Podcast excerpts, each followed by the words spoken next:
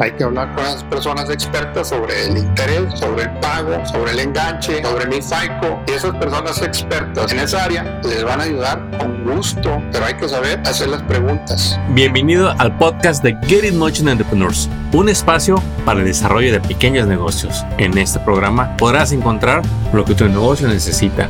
Queremos apoyarte a que triunfes en tu negocio. Encuentra los recursos y herramientas para estar siempre en crecimiento. Iniciamos Get It Motion Entrepreneurs.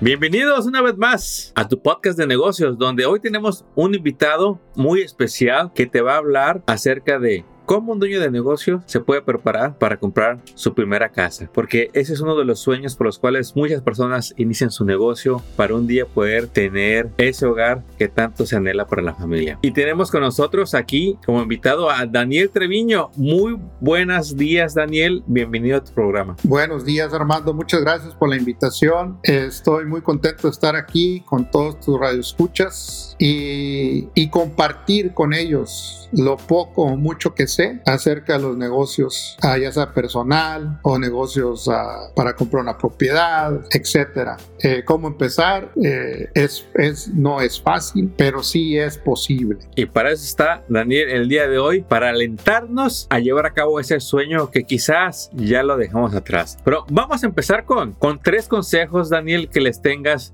a estas personas que por primera vez van a comprar una casa porque es lo más común que los compradores de su primera casa no saben mucho de los requerimientos, de cómo prepararse, en qué fijarse, no sabe uno ni qué preguntar. Dinos tres puntos esenciales para estos primeros compradores. Muy importante. El primer comprador, para empezar, siempre está un poco nervioso, ¿sí? Porque van a invertir en una propiedad que es una inversión grandísima en su vida, la más grande en su vida para algunos, es una inversión muy grande y pues tenemos que tener cuidado cómo y, con quién vamos a, a trabajar, porque eso es muy importante. Número uno, tienes que tener un trabajo, ¿sí? full time en, el, en la misma posición por dos años. Y eso es número uno. Número dos, buen crédito. Un buen crédito significa que tienes que tener un FICO score no menos de 620. ¿sí? Si tienes un FICO score menos de 620, hay que empezar a trabajar para corregir eso. ¿sí? ¿Cómo puedo corregirlo? Se contactan a personas que te pueden ayudar a corregir el crédito. Hay muchos. Lo puedes hacer Google o tú mismo lo puedes hacer. Muy fácil. Simplemente es como, ok, vamos a poner en una mesa todas mis tarjetas de crédito, a cuáles he estado eh, atrasado, en cuáles me he atrasado. Y no nomás son tarjetas de crédito, puede ser tu, tu este, bill de electricidad, de luz, de agua, de gas. Todo eso también cuenta. Tienes que nunca atrasarte en eso. ¿sí? hay que empezar a corregir eso. Poner todo en una mesa, escribir todo en un papel. ¿Qué está pasando aquí? Muy bien, si yo estoy pagando mis biles el día primero del mes y a mí me pagan el día 15 del mes, pues obvio que no vas a tener el dinero a tiempo para pagar tus recibos el día primero porque a ti te pagan el día 15.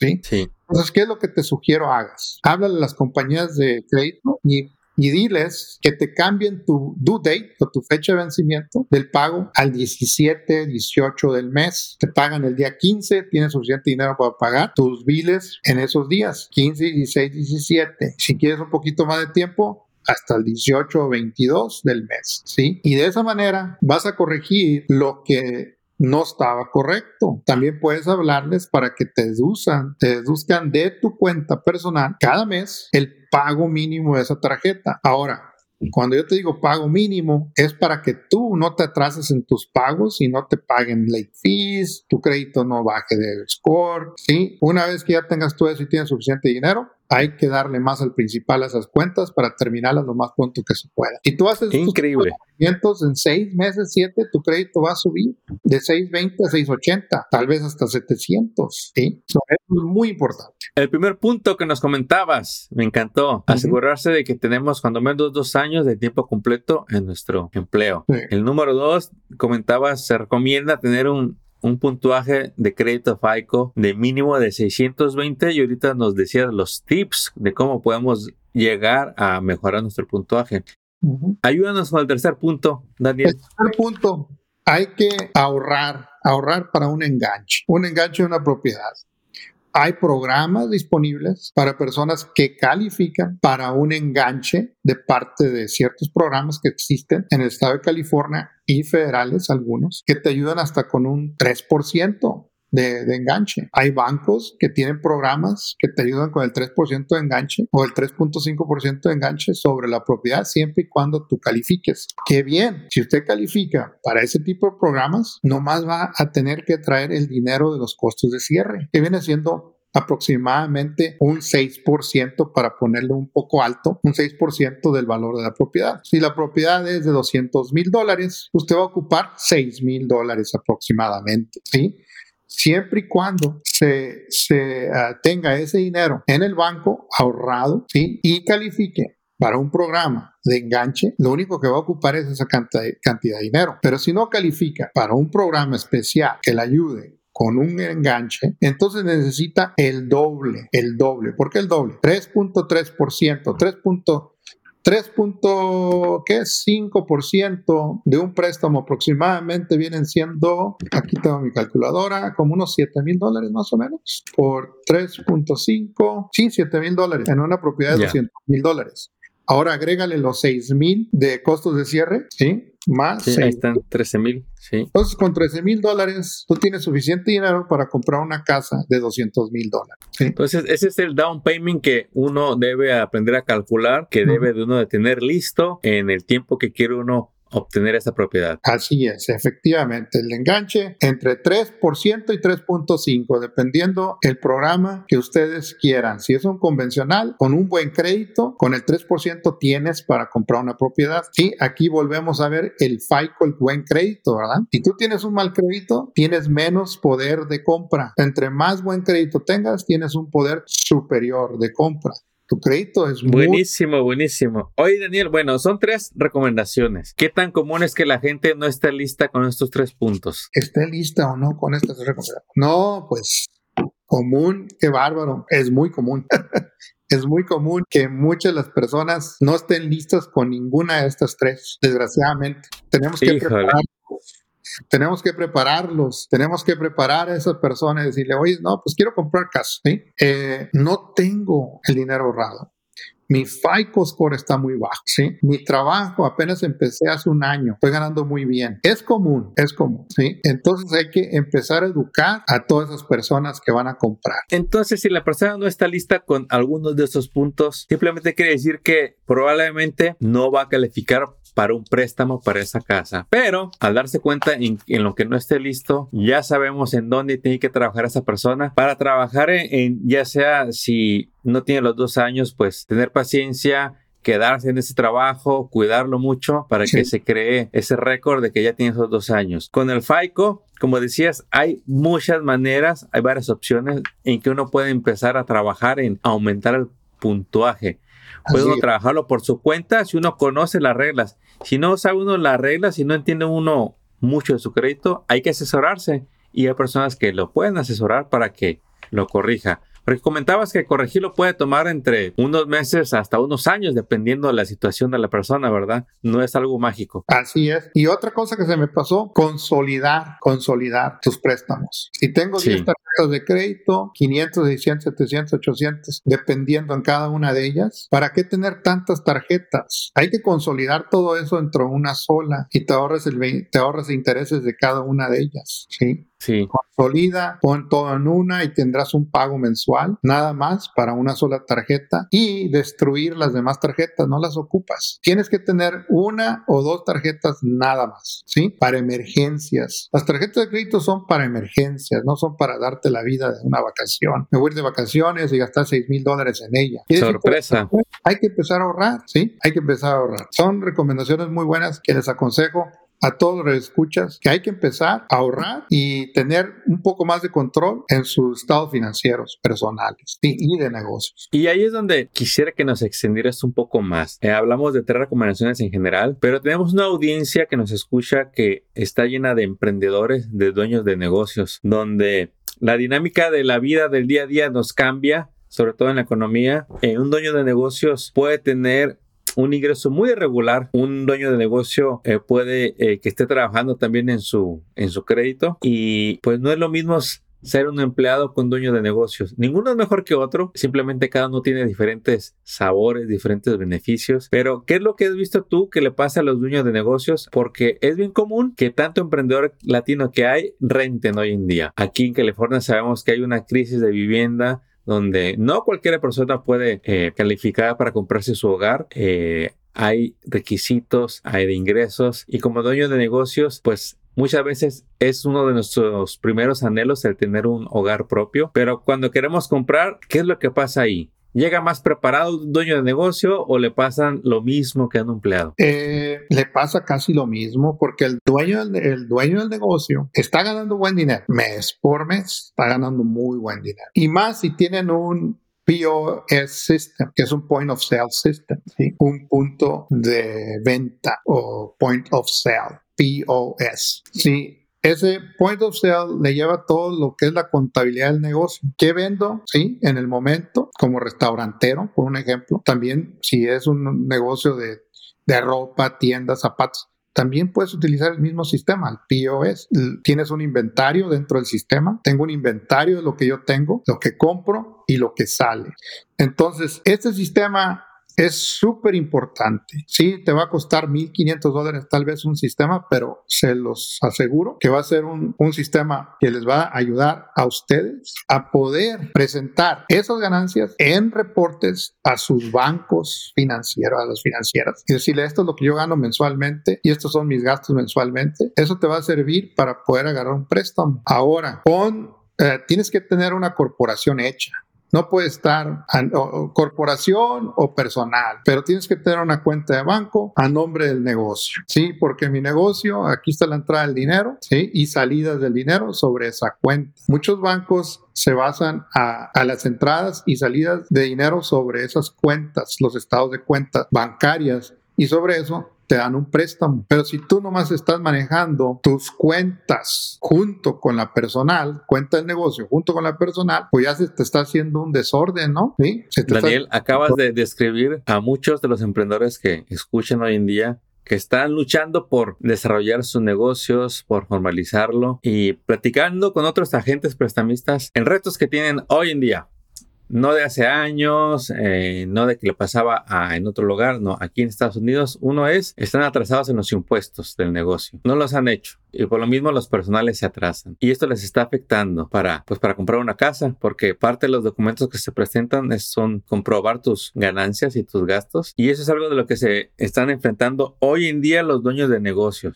¿Qué más ocupan hacer, eh, Daniel? Aparte de eso, de tener un sistema, este, pagar sus impuestos, como les has dicho, pagarlos, que se me hace mucho pagarlos a fin de año, págalos cada cuatro meses. Tienes tu cuenta de, del IRS, del Internal Revenue Services, en el cual tú pagas cada cuarto del, mes, del, del año pagas una cantidad de dinero, ¿sí? Un 20, un 15%. Es un ahorro por si tienes gastos a final de año. Todo ese dinero que has dado durante el año, tal vez se te, se te acredite algo o de ese mismo dinero se paguen los impuestos. De esa manera ustedes tienen más posibilidades de poder hacer un plan para poder comprar una propiedad en un futuro, ya sea un negocio o una propiedad, una casa. Todos se requieren sistemas, planes, metas. ¿Cuál es mi meta en dos, tres años? ¿Cuál es mi meta en un año? Sí, eh, estamos en un país de oportunidades y hay que tomar en cuenta eso porque el país de, de, oportunidades en este país son muchas para aquellas personas que quieren trabajar y quieren hacer las cosas bien. Las oportunidades son muy grandes. Hay que, hay, lo que es del César para el César, hay que empezar a pagar para poder crecer. ¿sí?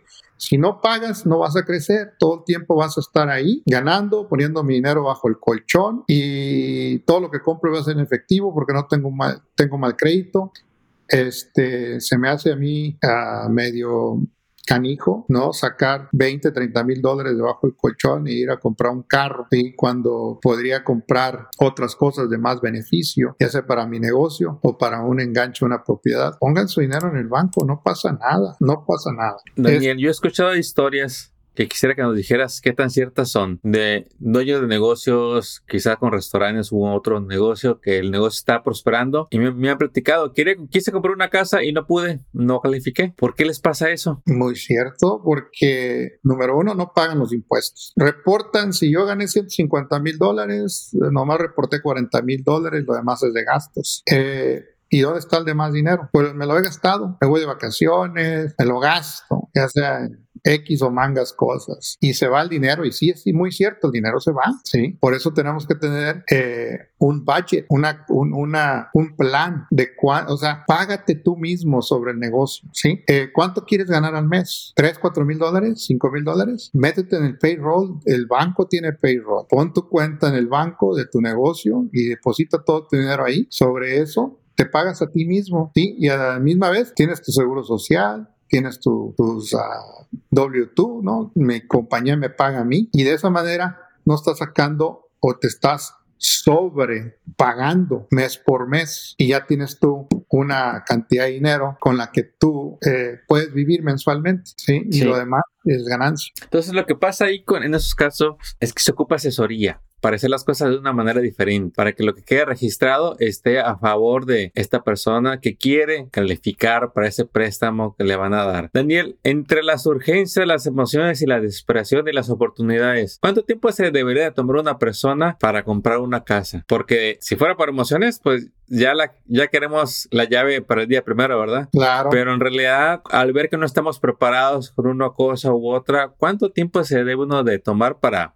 para prepararse, tomar clases y así obtener el mejor préstamo para el futuro hogar. Mira, Armando, yo si el, si el, si el FICO score del cliente es de 600, yo le doy un año para que lo ponga a 680, 700, un año. Si está menos de 600, Estamos hablando de 500, 520 o menos, unos dos años, ¿sí? Ah, hay maneras de hacerlo más rápido. Para eso se necesita contratar a personal que arreglan créditos, se les paga a esas personas y tal vez en siete meses, ocho, su FICO score vuelva a subir, ¿sí? Eh, o nuevamente, ustedes mismos lo pueden hacer sin necesidad de pagar a nadie. ¿Cómo? Con los pasos que les di anteriormente, ¿sí? Y tal vez en un año, año y medio, su crédito sea bueno, ahorren su enganche, ya le di el porcentaje, ¿sí? Y tengan el sistema de sus bancos, si son dueños de negocio, donde hay entradas y salidas de dinero, cuánto me pago al mes para que sea un income mensual seguro por un año o dos consecutivos. Esto es lo que yo gano, esto es lo que yo gano, ¿sí? Mes por mes, mes por mes entonces ya tenemos que, tenemos un income, ¿sí? No, pues yo estoy ganando 75 mil dólares, estoy ganando 90 mil dólares al año, porque aquí está mi, mi 1099 o mi W2 o como quieran llamarle, que muestra que a mí mi negocio me paga mes por mes tanto. Entonces sobre eso ya tengo las tres cosas principales para poder comprar una propiedad, ¿sí? Tu income de dos años, tu crédito, ¿sí? Y un récord de trabajo. Entonces, es, se dice fácil y si lo puede hacer, es fácil. Hay maneras. Ahora, yo les aconsejo que hagan eso porque si nos vamos a un stated income que llaman stated income, quiere decir que los bancos usan en los estados de cuenta de tu banco para saber cuántas entradas de dinero hay y cuántas salidas hay. El único problema que yo veo con un stated income es que el interés va a ser un poco más alto. ¿sí? Del préstamo. El préstamo. El interés del préstamo de la propiedad que vas a comprar va a ser un poco más alto, tu enganche va a ser más alto, ¿sí? Eh, yo les recomiendo a los dueños de negocios que se pongan en su payroll. Deben de tener un payroll para sus empleados. Pónganse en ustedes mismos en el payroll, que se les pague a ustedes mismos también, igual a que a sus, como a sus empleados. Eso sería una buena oportunidad, una buena. Compártenos, compártenos.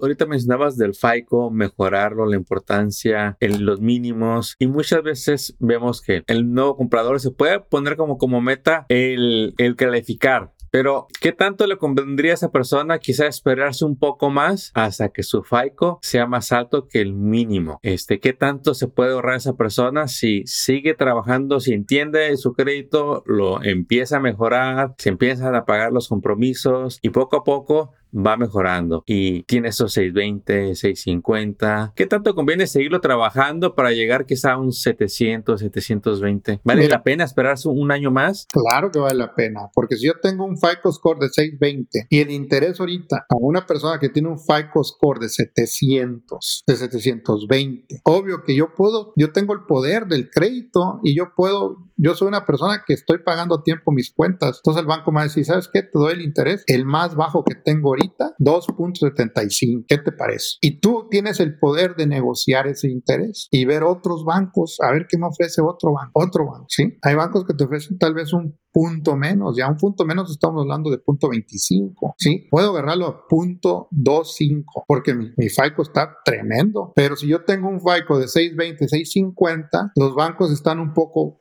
espérate, espérate, este se ha trazado aquí, acá, eh, el interés que yo te puedo dar es del 3%, ¿sí? Otros 3.25. So, tu interés va a estar todo el tiempo un poco más alto que el que tiene mejor crédito. Y eso lo puedes comprobar yendo nada más a comprar un carro.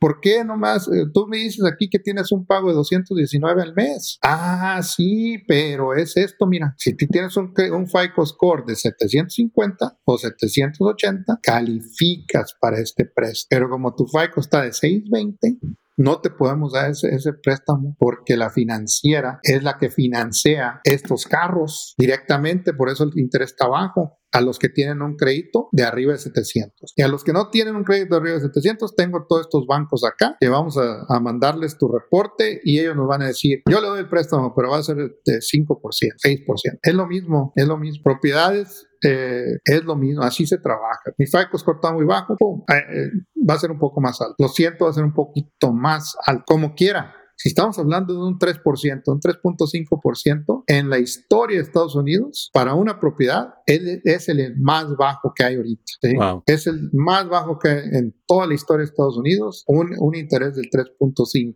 para una propiedad. Así que sí es bueno, es buen tiempo comprar casa. Claro que es buen tiempo comprar casa, porque si hacemos las matemáticas a una propiedad de 300 mil al 3% y una propiedad de 300 mil al 8.75 de interés. ¿Cuánto interés te estás ahorrando al 3.5? Daniel, ahí, ahí quisiera que nos expandieras. Muchas veces, incluso los dueños de negocios, la verdad es que las matemáticas quizás no sean nuestro mejor aliado. Calcular porcentajes quizás no está dentro de nuestras habilidades. Y yo hemos visto en consultando a los negocios que nos es muy difícil ver el impacto entre un porcentaje y otro. Ahorita en general nos explicabas que un FICO bajo seguramente no va a calificar para un préstamo. Un FICO medio y uno bueno, los dos califican. La diferencia es que uno medio va a tener un interés más alto que el de un FICO alto que le dan un interés bajo. Eh, aquí, ¿qué, es, ¿qué nos puedes decir de cuál es el impacto en dinero al paso de los años de agarrar un préstamo al 3.75, agarrar uno al, al, 7 o al 8. ¿Qué tanto, ¿De qué tanto dinero estamos hablando? Estamos haciendo un margen del 3.5 al 7 o al 8%, ¿sí? 3, vamos a hacer números redondos, 3 y 8. Estamos hablando 3% de interés de mil dólares. ¿Cuánto es? 3% de mil dólares son 30 dólares, ¿verdad? Mensuales, ¿verdad? El 8% de mil dólares son 80 dólares mensuales de interés. Sí, es simple. 30, 80. ¿Cuánto te ahorras? 50 dólares. Entonces hay que pelear cada porcentaje. Hay que pelear por el buscar más bajo, bajo, bajo, bajo. El que nos pongan en charola de plata el 8% no es para que lo agarre uno. Mm, bueno, no, no, no. Si ahorita está el interés y hay que hacer chap around, como dicen los güeros, ¿verdad? Los gringos. Chap around, ¿verdad? Ok, hay una compañía que me da el 2.75. ¿Por qué me hace el 2.75? Hay que preguntarle al prestamista, ¿por qué me está dando el 2.75? Quiero saber todo lo que hay ahí. Yo estoy pagando pagando algo o tú estás pagando algo o me estás ayudando. Este, si me estoy dando el 3.5, ¿por qué si esta compañía me da 2.75? Hay que preguntarle al prestamista, ¿por qué es la diferencia entre este y este y este? Y tú me estás ofreciendo este, a ver, platica. Y el prestamista viene y le, le da todos los detalles, el por qué y las razones. Entonces ya sobre eso, el cliente ya puede hacer sus decisiones, ¿sí? Hay que ser pacientes y tomarse el tiempo de buscar más de un préstamo. Así es. Y hay que hablar con las personas adecuadas. En este, en este caso, los prestamistas para propiedades, hay muchos. Hay muchos prestamistas para propiedades. Su propio banco le puede prestar. Eh, y hay muchos. Pero hay que comparar. Hay que hablar con esas personas expertas sobre el interés, sobre el pago, sobre el enganche. Eso sobre mi FICO y esas personas expertas en ese, en ese, en ese, en esa área les van a ayudar con gusto, pero hay que saber hacer las preguntas, ¿sí? Eso. Hablando de preguntas, ¿pudieras explicarle a la audiencia las dos personas que le van a ayudar a este futuro dueño de casa? ¿Cuál es la diferencia entre el, el, agente de real estate, que es el primero que buscamos, y en realidad quién es el que le va a ayudar a, a conseguir el préstamo? Muy bien. Mira, como agente de ventas, nosotros le damos una lista. Bueno, particular yo, de una lista de, de, varios prestamistas, de varios, no nomás de uno, de varios y les digo, mire, vamos a empezar por estos, estos tres. Quiero que le hablen y yo antes de que ustedes le hablen, yo ya platico con esos prestamistas y les doy los datos de ustedes y que van a ustedes a hablar para poder hacer una serie de preguntas. número uno, ¿cuál es tu interés? ¿Sí? Número dos, pero para, para entonces, para que yo empiezo a comprar una casa y empiezo a hablar con un prestamista es porque ya arreglé todos mis problemas financieros. Ya tengo mi enganche, ya tengo mi FICO score muy bueno, ya tengo mi trabajo por dos años. Muy bien, ya estoy listo. Daniel, ya estoy listo. Ok, te voy a mandar con dos, o tres diferentes prestamistas. Quiero que les preguntes lo siguiente. ¿Tienes programas para, los para el enganche mío? Soy el primer comprador. Quiero saber si tú tienes un programa que me ayude con el enganche, ¿sí? De 3% o del 3.5, dependiendo del préstamo que vaya a agarrar. ¿Qué interés me ofreces? y a cuántos años. ¿sí? Misma pregunta, mismas tres preguntas a esos mismos tres prestamistas, con el que tú te sientas más cómodo, ¿sí? A ese tienes que escoger, el que me sienta más cómodo para trabajar, el que me pregunte, el que me esté dando las respuestas a las preguntas que yo he hecho. Ya que tenga todo eso y estoy aprobado, el prestamista me, se comunica conmigo, me dice Daniel, el comprador fulano de tal, califica para una propiedad de 400 mil, con un interés de este, de este porcentaje, con un enganche o un programa en el cual le conseguí que les va a dar el 3% de enganche y es convencional porque su crédito es perfecto. Perfecto. Entonces ya tengo todos esos datos. Me comunico yo con el cliente y empezamos a mandarles propiedades a su correo electrónico de, de yo pertenezco a al Board of Realtors, que significa es la membresía de todos los agentes de venta dentro del Valle de Coachella, y los inscribo en mi programa para que ellos reciban lo que es las propiedades actuales que están saliendo al mercado al minuto, ¿sí? Son mucho, muy diferente a las propiedades que usted busca en, en, la, en la internet con compañías X o Z, que a veces esas propiedades que están ahí ya no están de venta, se vendieron hace dos, tres años o se vendieron hace tres, cuatro meses y no tienen la información correcta. Entonces la información correcta es la que tenemos nosotros los realtors al minuto en los portales de internet que nosotros o que yo les doy a mis clientes. Entonces reciben esa información actualizada día por día y agarran ciertas cantidades de propiedades. Una vez que ellos vean la propiedad que les gusta, en ese momento me mandan un texto. Quiero ver esta propiedad ahora, a las 5 de la tarde, 3 de la tarde. Hago la cita, vamos y la vemos. Y así consecutivamente hasta encontrar la casa de sus sueños.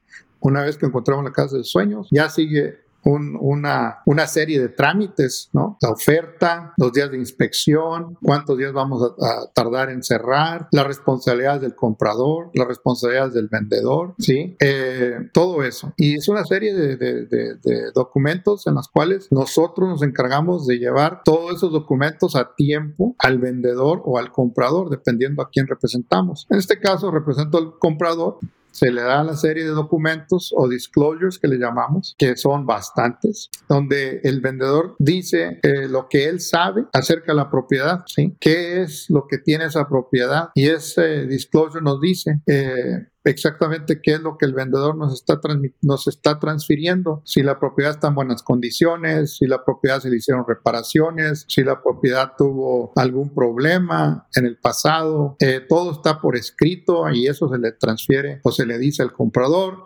Comprador una vez que verifique toda esa información y esté contento con lo que se le dio, firma y pone sus iniciales en todos esos disclosures, se lo regresamos al vendedor y continuamos con las inspecciones. Sí, ahora hay que ah, contratar a un inspector de una propiedad. ¿sí? Eh, yo recomiendo toda eh, cada vez que represento un comprador, les doy una lista de, de, inspectores de propiedades certificados por el estado de California, ¿sí? Y ya el vendedor el comprador checa a los nombres de cada uno de ellos, les habla y les hace preguntas otra vez. Empezamos. ¿Cuánto me cobras? ¿Cuánto tiempo has estado haciendo esto en, en, en tu profesión? Y cosas así que son muy importantes.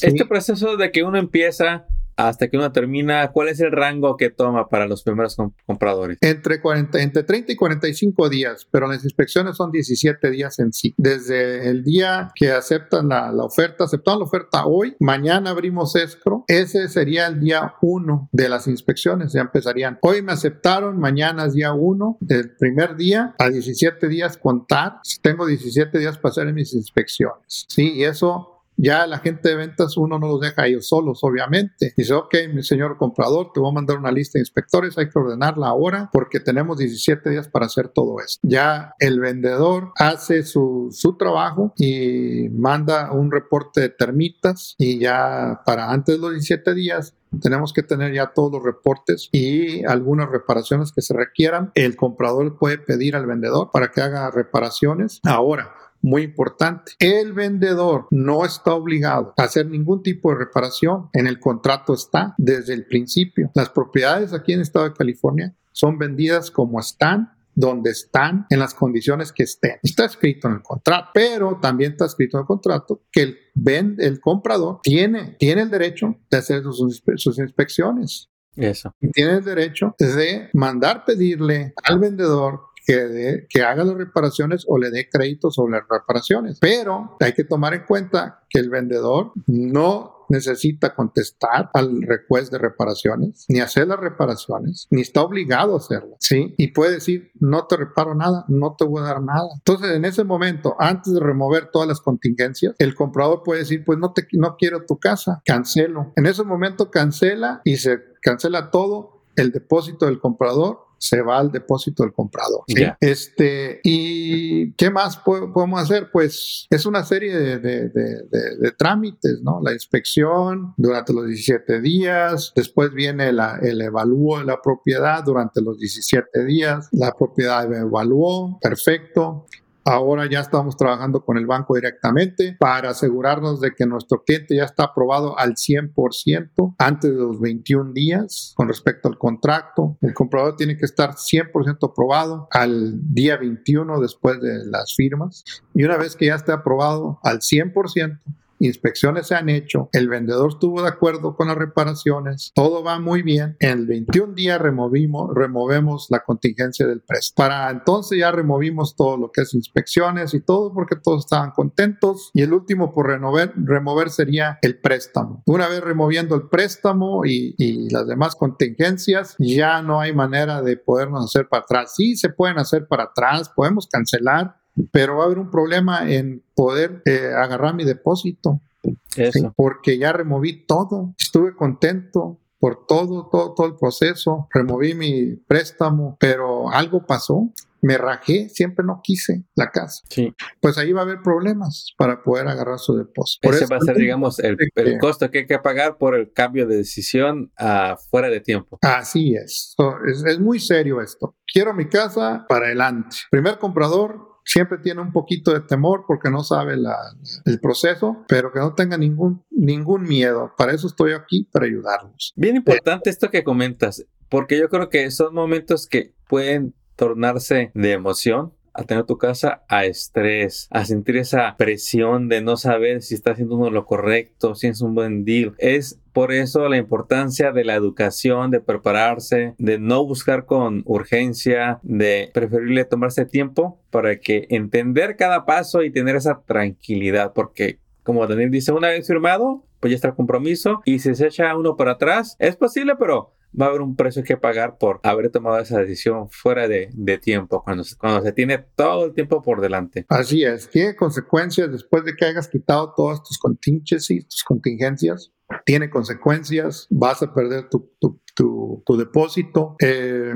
yo nunca recomiendo a mi cliente que remueva ninguna contingencia hasta estar seguros de que estamos seguros. ¿sí? Eso. De que estamos Asegúrese de estar seguro, ¿no? Dice otro amigo. Así estoy seguro, vamos para adelante.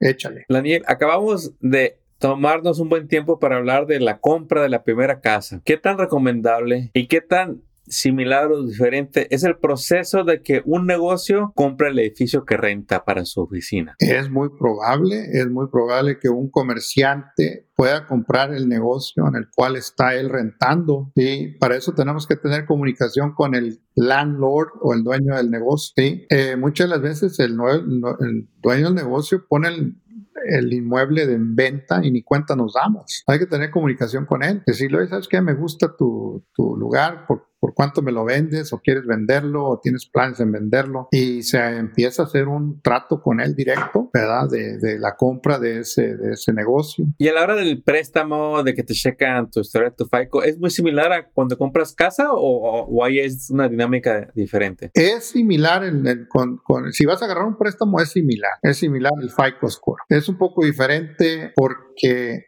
estás comprando un negocio, ahora tienes que tener un enganche mayor. Ya no es un enganche del 3, del 5, del, ya es un enganche del 20, del 15, un enganche mayor, ¿sí? Y para eso pues necesitamos tener el efectivo. Te voy la mitad ahorita, porque puede ser un negocio buenísimo con dinero. ¿verdad? Dices, ok, ahí te van 50 mil o 100 mil, el negocio cuesta 300 mil, te voy a dar 100 mil ahorita y dentro de 5 años te doy el resto con un, con un pago mensual ahorita y un balloon payment en 5 años de la, el restante. Eso es un poco diferente un, un comercio. Un comercio no son préstamos a 30 años, a 10, a 5, son préstamos a corto plazo, ya sea lo máximo tal vez sean cinco años, ¿sí?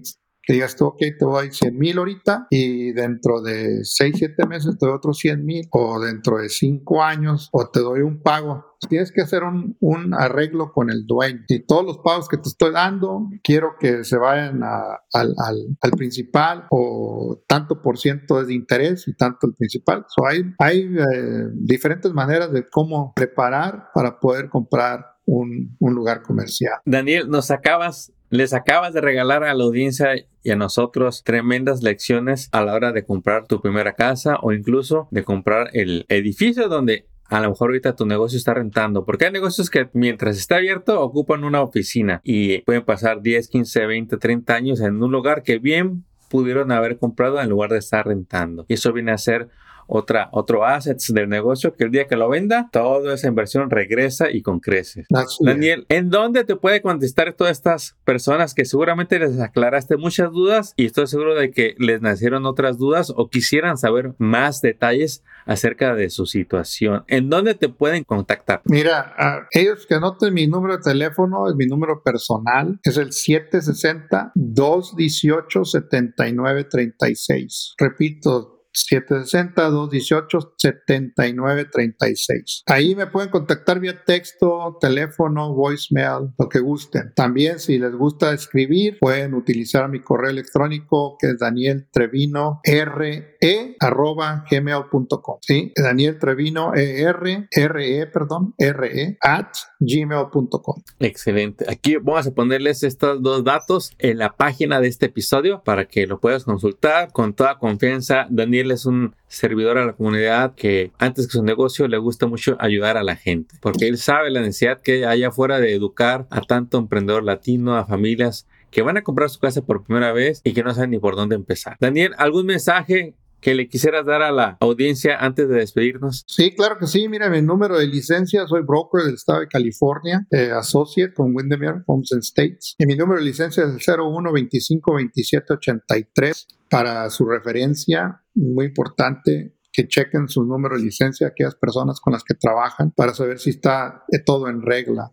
0, 1, 25, 27, 83. Eh, tengo en este negocio más de 20 años ayudando a la comunidad hispana y a la comunidad anglosajona también en el Valle de Coachella y en el sur de California por los pasados 20 años. Eh, Estuve como gerente de una compañía muy famosa en el sur de California, Tarbell Realtors, por los pasados 11 años, en el cual yo entrené, supervisé y recluté a más de 100 agentes de ventas en el Valle de Coachella. Eso es muy importante. Eh, entrené, nuevamente entrené, supervisé y recluté a muchos agentes en el Valle de Coachella. Así que están en buenas manos. Los que quieran trabajar conmigo o tengan alguna pregunta sin ningún compromiso, por favor háblenme al 760-218-7936. Aquí estoy para servirles y cualquier pregunta por favor, este, mándeme un texto o una llamada. Muchas gracias Armando por la invitación. Espero que tengamos más invitaciones de estas para poder ayudar al público. Claro que sí, Daniel. Nosotros encantados de que nos hayas acompañado el día de hoy y nos va a dar mucho gusto que regreses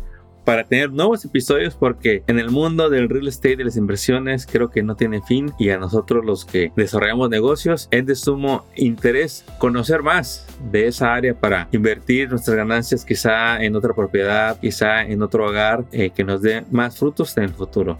Daniel, no me queda más que agradecerte este tiempo que te tomaste y esperamos verte muy pronto en un nuevo episodio. Éxito. Muchas gracias Armando, que tengan buen día y saludos a toda la audiencia. Hasta luego, tengan buen día. Éxito. Acabas de escuchar el podcast de Get in Entrepreneurs. Visita nuestra página para descubrir más recursos para tu negocio. Síguenos en las redes y suscríbete al newsletter del podcast. Visita getinmotion.org.